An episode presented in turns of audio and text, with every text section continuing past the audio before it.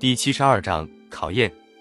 我的自我估计又过高了，我遇到了考验。全国各个生产战线上都出现了大跃进的形势，所方在这时向我们提出，为了让思想跟上形势，加紧进行学习改造，有必要进行一次思想检查，清除思想前进途中的障碍。办法是在学习会上，每人谈谈几年来思想认识上的变化，谈谈还有些什么问题弄不通。别人可以帮助分析，也可以提出问题，要本人讲清楚。在轮到我的时候，发生了问题。我谈了过去的思想，谈了对许多问题的看法的变化。在征求意见时，有人问我：像我们这样出身的人，跟日本帝国主义的关系是深远的，在思想感情上还可能有些藕断丝连。你跟日本人的关系不比我们浅，别人都谈到了这个问题，你怎么一点没谈？难道你就没有吗？我对日本人只有痛恨，没什么感情可言。我跟你们不一样。其实这不是一件多大的问题。日本关东军从伪满国库里提走了最后的准备金，对外宣称是给满洲国皇帝运到日本去的。这笔钱我连一分钱都没看见过，别人都知道这件事，仅不当做我的罪行，不过是想了解一下我当时的思想感情而已。我如果能够冷静地回忆一下，或者虚心地向别人打听一下，我会想起来的。但是我并没有这样做，而是非常自信、非常坚决地宣称，我根本不知道这回事。不知道，许多知道这回事的人都叫起来了。这是张景惠和五部六藏经手的事，张景惠这才死，你就不认账了？又有人问我，你在认罪时难道没写这事吗？我说没有。他们就更惊异了，这件事谁不知道呀？这可不是三百三千，这是三亿呀！到了晚上，我这才认真的回忆了一下。这一想，我忽然想起来了，在大栗子沟时，西洽和我说过，关东军把伪满银行的黄金全弄走了，说是给我去日本准备日后生活用的。这一定就是那三亿日元了。那时我正担心生命的危险。竟没把这回事放在心里。第二天，我又向别人问过，确实是这回事，因此在小组会上向大家说了。你从前为什么隐瞒呢？几个人一起问。谁隐瞒？我本来就是忘了，现在还说忘了，现在想起来了。怎么从前想不起来？忘了就是忘了，不是也有忘事的时候吗？这一句话引起了难以应付的议论。时间越久越记得起，越近倒越忘，这真奇怪。原来明明是有顾虑，却不敢承认，毫无认错的勇气，怎么改造？没有人相信你的话，政府保险再不上你的当。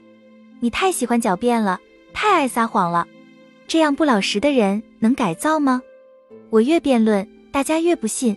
我想这可麻烦了，人人都认为我在坚持错误，坚持说谎了。如果反映到所方去，众口一词，所方还能相信我说的吗？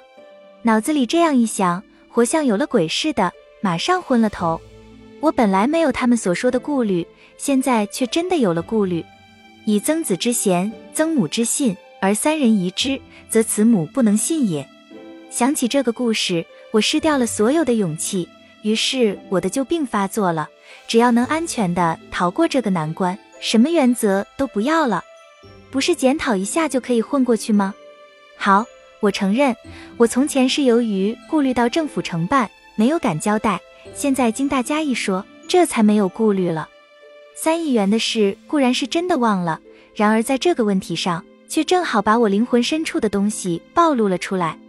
以后小组里再没有人对我的问题发生兴趣了，可是我自己却无法从脑子里把这件事抛开。我越想越不安，觉得事情越糟。明明是忘了，却给说成是隐瞒。我害怕政府说我不老实，偏偏又不老实，说了假话。这件事成了我的心病，我又自作自受的遇到了折磨。在从前，我心中充满了一句，把所方人员每件举动都看成包含敌意的时候，我总被死刑的恐惧所折磨。现在我明白了，政府不但不想叫我死，而且扶植我做人，我心中充满了希望。不想又遇到了另一种折磨，越是受到所方人员的鼓励，这种折磨越是厉害。有一天，看守员告诉我，所长找我去谈话。我当时以为一定是问我那三亿日元的事。我估计所长可能很恼火，恼我受到如此待遇，却仍旧隐瞒罪行不说。如果是这样，我真不知怎样办才好。但同时也另有一种可能，就是所长会高兴，认为我承认了错误，做了检讨，说不定因此称赞我几句。如果是这样，那就比骂我一顿还难受。我心里这样捣了一阵鬼，等进了所长的接待室，才知道所长谈的完全是另外一件事。然而，由于这次见所长的结果，却使我陷进了更深的苦闷中。老所长已经许多日子不见了，这次他是陪着另一位首长来的。他们问过我的学习和劳动情况后，又问起我关于除四害的活动情形。所长说，他听说我在捕蝇方面有了进步，完成了任务，不知在这次开展的捕鼠运动中有什么成绩。我说还没有定计划，不过我想我们组里每人至少可以消灭一只。你呢？坐在所长旁边的那位首长问。我这才认出来，原来这是在哈尔滨时问我为什么对日本鬼子的屠杀不提抗议的那位首长，不禁有些心慌。没等我回答，他又问：“你现在还没开杀戒吗？”说罢，他大笑起来，笑声冲散了我的慌乱情绪。我回答说。我早没那些想法了。这次打算在捕鼠运动中一定消灭一只老鼠。你的计划太保守了。他摇头说：“现在连小学生定的计划都不止每人一只，我可以争取消灭两只。”我认真的说。这时所长接口说：“不给我定指标，我可以尽量去做。”谈到这里，就叫我回来了。从所长那里回来，我心头有了一种沉重感。这倒不是因为对平生未试过的捕鼠任务感到为难，而是我由这次谈话联想起许多事情。我想起不久前的一次消灭蚊蝇运动中，所方特意检查过我的计划。我想起了由于学会了洗衣服而受到了所长的鼓励，所方在每件事情上对我一点一滴的下功夫，无非是为了我做人。可是我却又骗了一次人。我想，即使捉到一百只老鼠，也不能抵消我的错误。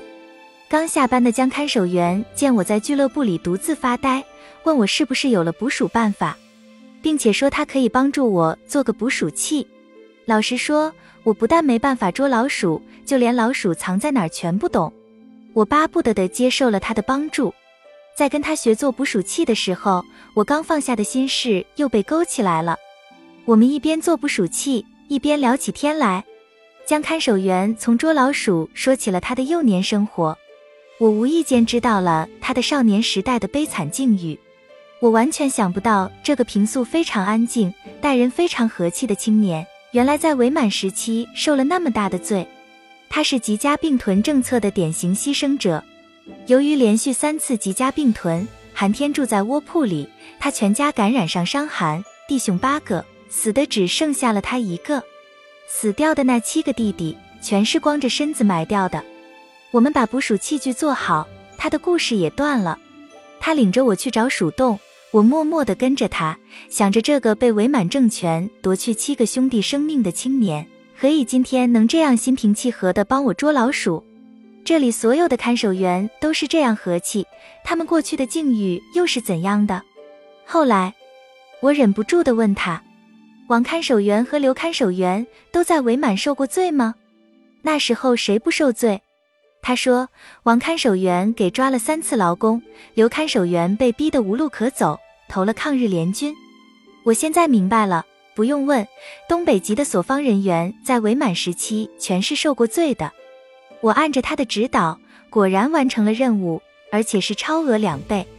王看守员和刘看守员听说我捉住了老鼠，都像发现了奇迹似的来看我的俘虏，都称赞我有了进步。听着他们的称赞。”我心里很不受用，这些在伪满时期受够了罪的人，把我的进步看得这样重要，而我却仍在骗着他们。我每天照常到医务室工作，照常打扫屋子，给病人量血压、施行电疗，学习中医。那个矮个子日本战犯照常每天向我鞠躬，可是我听不清他的话了。中医概论变得难解起来了，给人量血压时常常要反复几次。妹妹和妹夫们来信，继续告诉了他们的新成就，屡次向我表示祝愿，盼望我早日改造好，与他们共享幸福生活。这些话现在听来好像都成了责备。秋天来了，我们像去年一样突击制作煤砖。副所长和干部们又一起动手给温室准备过冬燃料。我尽量多抬煤，却尽量不想让所长看见，怕听到他的夸奖。这时如果听到了夸奖，是比挨骂还要难受的。有一天到了施行电疗的时间，我忙一些别的事，晚到了一步，已经有两个人等在那里了。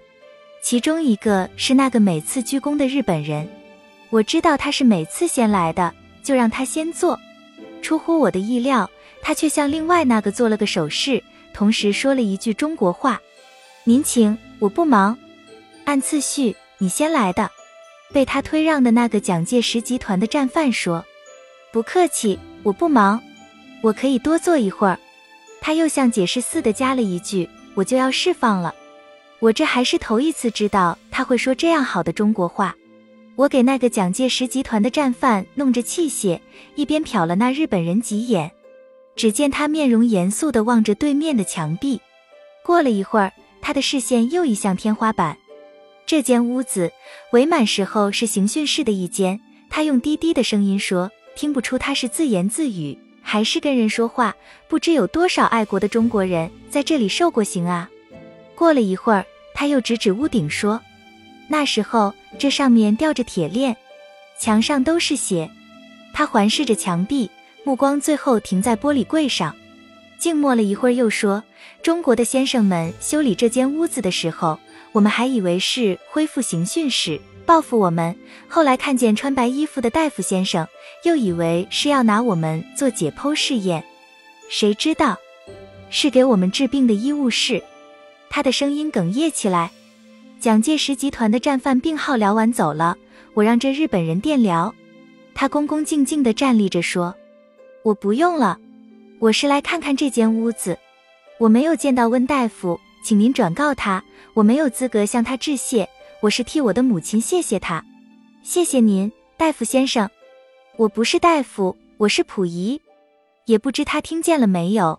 只见他鞠完躬，弯身退出了房门。”我觉着再也支持不下去了，无论所方如何难于理解，我也要把我的假话更正过来。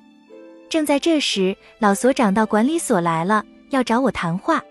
我推开了接待室的门，书桌后是那个熟悉的头发花白的人，他正看着一堆材料，叫我先坐下。过了一会儿，他合上材料，抬起头来：“你们小组的记录我看了，怎样？”你最近思想上有什么问题没有？事到临头，我又犹豫起来了。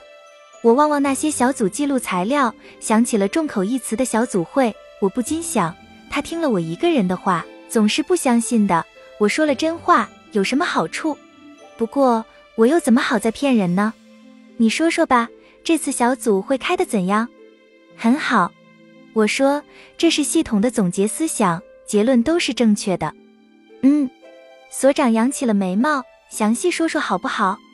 我觉得自己喘气都不自然了。我说的是真话，我说说我有过顾虑，这结论很对，只是个别例子。为什么不说下去？你知道，我是很想多了解一下你的思想情况的。我觉得再不能不说了。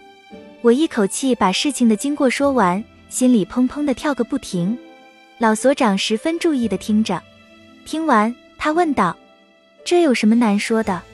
你是怎样想的？我怕众口一词，只要你说的是实话，怕什么呢？所长神色十分严肃。难道政府就不能进行调查研究，不能做出自己的分析判断吗？你还不够明白，做人就是要有勇气的，要有勇气说老实话。我流下了眼泪，我没料到在他的眼里，一切都是这样清楚。我还有什么说的呢？